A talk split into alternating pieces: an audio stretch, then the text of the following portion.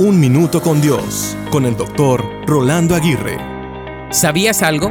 Dios todavía está escribiendo tu historia. No dejes que se apague tu fe por lo que todavía no has visto. Dios es especialista en tomar piezas de algo quebrado y hacer de ello una obra maestra. Aunque te duela, no te preocupes. Dios está trabajando en ti. Somos barro en las manos del alfarero. Una vez escuché otra frase que dice, ¿te duele? No te preocupes, es Dios haciéndote de nuevo. Muchas veces nuestro Señor Jesús recoge lo que parecen ser escombros y los convierte en una pieza maestra. Por ejemplo, Él sanó al leproso que ya había sido excluido de la sociedad. Él perdonó a una adúltera a quien estaban a punto de apedrear, diciéndole, ve y no peques más. Él habló con una samaritana, la cual se convirtió en una evangelista entrañable. Él levantó al paralítico, le dio vista a los ciegos, libertó al endemoniado, resucitó a Lázaro de la tumba y les dio una oportunidad a sus discípulos, quienes a los ojos del mundo no parecían ser muy prometedores. Dios es experto en hacernos útiles, en darle propósito a nuestra vidas